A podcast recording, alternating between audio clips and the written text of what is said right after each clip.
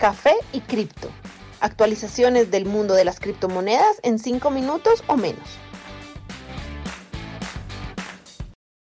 Hola, hola, ¿qué tal todos? Por acá Miguel con una actualización para hoy 14 de enero. El precio de Bitcoin actualmente se sitúa en 39.700 dólares por cada Bitcoin, después de recuperarse tras esa corrección que lo llevó desde valores de 41.000 hasta aproximadamente 31.000, con un porcentaje total de 23% de disminución. Los últimos dos días ha estado recuperando su valor hasta ese valor actual de 39.600 y es posible que el movimiento actual nos lleve incluso a valores de 50.000 dólares antes de una potencial nueva corrección.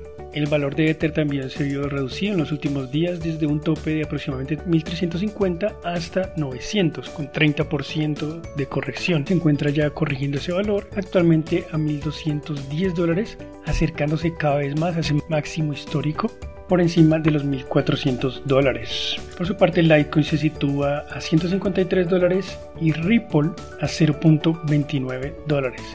El gran ganador nuevamente del último día es Polkadot, que tiene un valor máximo histórico alcanzado el día de hoy de 13.1 dólar aproximadamente y se sitúa a 12.3 dólares en el momento de esta grabación. Esta explosión, este aumento fue de 38%, con lo cual Polkadot es ahora la quinta criptomoneda con mayor capitalización de mercado. Bueno, bien, un grupo de bienes raíces alemán ha generado un bono por 20 millones de euros usando la cadena de bloques de Stellar. A través de un mercado llamado First Wire, Bonovia generó estos bonos para la transferencia de bienes raíces. Helen von Roder, la financiera en jefe en Bonovia, dijo que generar estos bonos a través de blockchain hace que el proceso sea más rápido, más fácil y mucho más barato. Este movimiento de Bonovia en la digitalización de bonos viene poco tiempo después de que los reguladores alemanes oficialmente legalizaran la generación de seguridades digitales a finales del 2020. Básicamente, el gobierno alemán pasó una ley donde se removía la necesidad de que hubiera un certificado en papel para la venta de una seguridad. Gracias a esto se generó la posibilidad de que se hiciera estas transacciones a través de la cadena de bloques. Recordemos que la red de Stellar ha crecido en popularidad en meses recientes. A comienzos de este año, el gobierno ucraniano estableció una colaboración con la red de desarrollo de Stellar para crear una nueva moneda digital central.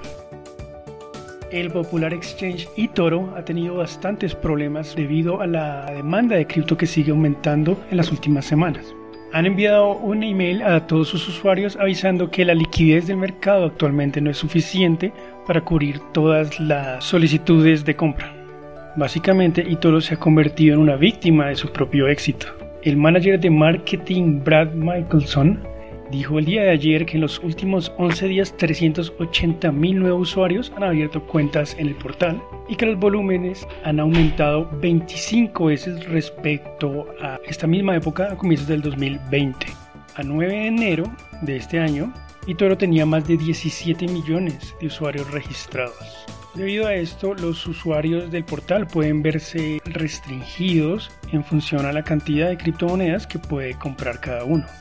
Otros exchanges también están viendo un crecimiento repentino en cuanto al volumen de trading.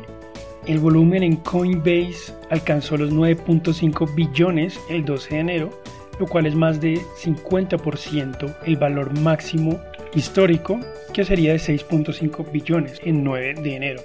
Además de eso, Binance también ha pasado su pico de 23.7 billones, llegando el 12 de enero a 30 billones transados. Múltiples preocupaciones han surgido debido a la limitada disponibilidad que tiene Bitcoin, en parte porque el gigante Grayscale ha comprado Bitcoin a un ritmo alarmante. La firma actualmente tiene más de 20 billones de dólares bajo su control, pues la cantidad de Bitcoin que están comprando supera lo que están produciendo los miners, los mineros, por casi tres veces. Bueno, de nuevo muchas gracias por compartir su tiempo, por su atención y espero que nos veamos de nuevo muy pronto. Los artículos y análisis mencionados en este podcast no constituyen una recomendación u oferta de inversión ni una promesa de resultados futuros. Haremos todo lo posible para garantizar la precisión de la información incluida en este podcast sin asumir ninguna responsabilidad por cualquier información faltante o incorrecta. Las operaciones con criptomonedas implican un elevado riesgo, incluyendo pérdida parcial o total del capital invertido y pueden no ser adecuadas para todos los inversores.